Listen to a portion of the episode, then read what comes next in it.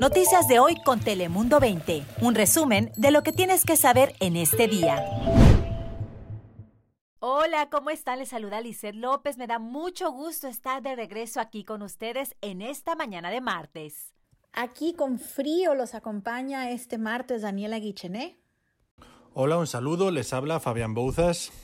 Y arrancamos con una noticia que sigue teniendo a muchos muy tristes del otro lado de la frontera, allá en Tijuana, porque la Secretaría de Salud en Baja California confirmó la muerte por coronavirus del primer médico especialista en urgencias en el estado. Se trata de Arturo Avilés y es que el secretario de Salud informó que aunque el doctor de la Clínica 20 del Instituto Mexicano del Seguro Social era el primero en esa área en específico, pues no era el único médico o integrante del sector salud en el estado que falleció a consecuencia de la pandemia.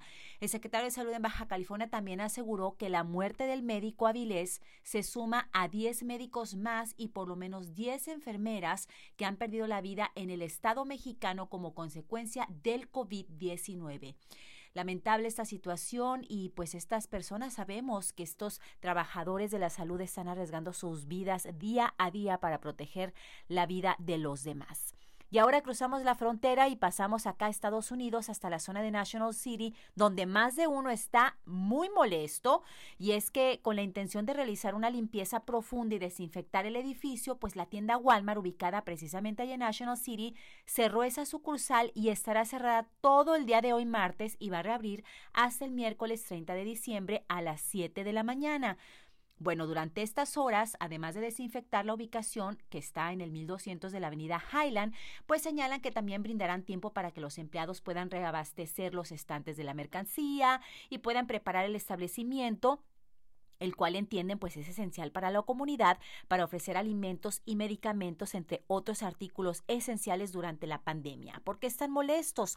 Bueno, pues tengo que mencionarles que esta es la segunda sucursal de Walmart que cierra de manera improvisada con la intención de realizar limpiezas profundas para desinfectar. La primera fue la ubicación de Chulavista el domingo, pero los clientes pues señalaron estar molestos porque llegaban y pues sin aviso se daban cuenta que estaban las puertas cerradas, tenían que hacer sus compras y pues dicen que era un poco incómodo no poder realizar las compras que tenían o recoger su mercancía que incluso algunos señalan ya habían comprado de antemano por internet y todo eso. Así que bueno, esperemos que por lo menos cuando regresen los clientes pues ya va a estar bien desinfectada la tienda y con más eh, reglas de seguridad para protegerlos contra el coronavirus. Ahora pasamos contigo Daniela para conocer las temperaturas del día de hoy. ¿Qué tal, Lisset? Muy buenos y fríos días tengan todos ustedes. Todavía hemos tenido algunas precipitaciones ahorita durante las horas de la mañana, pero esperamos que ya en las próximas horas este sistema pues se aleje y tengamos en la región cielo más despejado, aunque eso sí, con temperaturas muy frías todavía. Como máximo llegaremos hasta entre 60 y 61 en la zona de las costas, también en el interior del condado, así como en el centro de la ciudad. En los desiertos se quedarán con unos 4 grados menos todavía y las montañas con mucho más frío en el rango bajo de los 40 como máxima. Y bueno, después de toda la nieve que cayó en nuestras montañas, este fin de año pues va a estar perfecto para darnos una vuelta por allá. Ya lo sabe, por favor, váyase bien abrigado porque aunque las temperaturas van a subir un poquito para el día de mañana, miércoles vamos a ver el solecito. No se confíen porque ya lo saben, se mete el sol, bajan las temperaturas. Además descenderán nuevamente para el jueves y bueno, en general así se van a mantener en continuo movimiento y seguirán siendo frías, frías como para que traiga usted su gorrito y sus guantes. Pero bueno, hay que seguir cuidándonos del frío y si no puede ir esta vez a la nieve, no se preocupe porque la primera semana de enero viene otra tormenta invernal en la región, así es que también tenga su paraguas a la mano. Ahora vamos contigo, Fabián.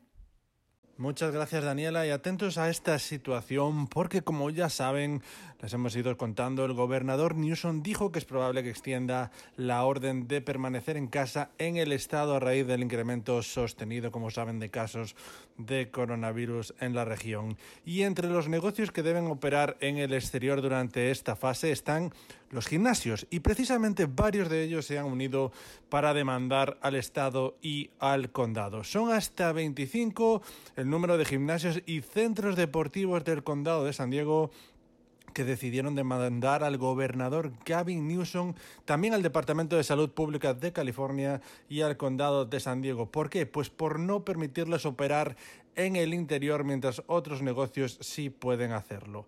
La demanda cita también que los demandantes no constituyen un riesgo de propagación del COVID-19 debido a los protocolos que implementan en sus instalaciones. Entre estos protocolos están el de tomar la temperatura, registrar a todos los clientes, la limpieza constante de los equipos y la exigencia del uso de mascarillas en el interior.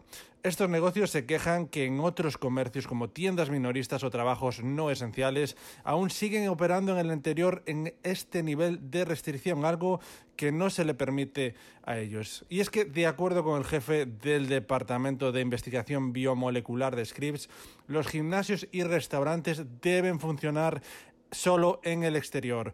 Pero los demandantes no concuerdan con ello y dicen que el sector de ventas minoristas, el cual tiene el segundo mayor número de contagios, con 6,6% aproximadamente, un 5,2% mayor que centros de entrenamiento y gimnasios.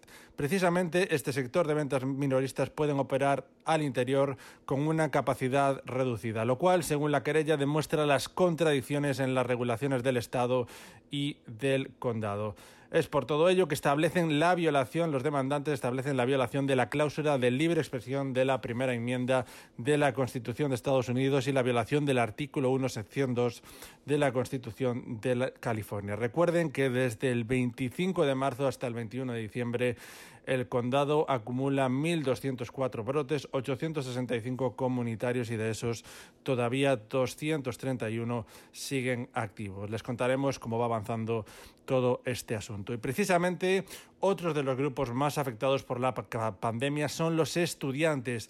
Y es que en este caso los estudiantes del distrito San Dieguito Union High no regresarán a clases presenciales en enero.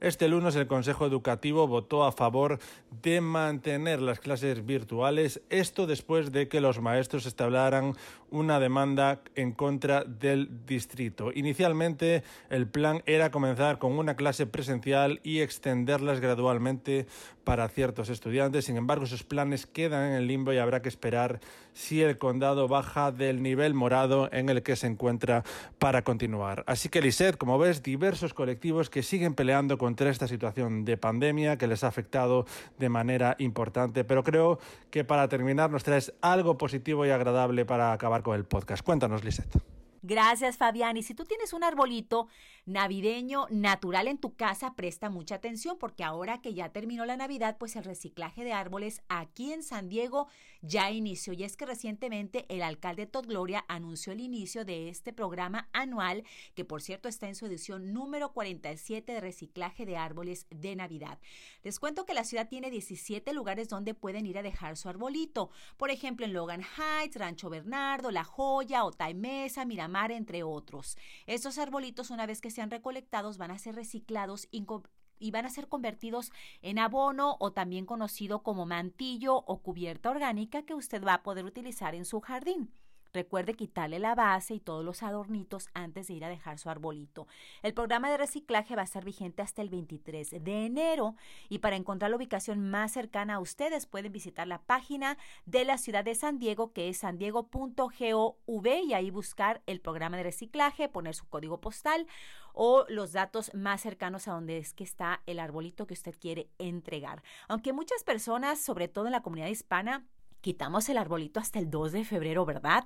Yo me acuerdo que algunas familias que yo he visitado en mi infancia o visitaba en mi infancia, hasta el 2 de febrero no quitaban el arbolito, pero si usted lo va a quitar antes, le recuerdo que el programa de reciclaje va a estar vigente hasta el 23 de enero de la ciudad de San Diego. Yo soy Lice López, recuerde que tenemos muchas noticias e información en todas nuestras plataformas. Noticias de hoy con Telemundo 20. Suscríbete para recibir alertas y actualizaciones cada día.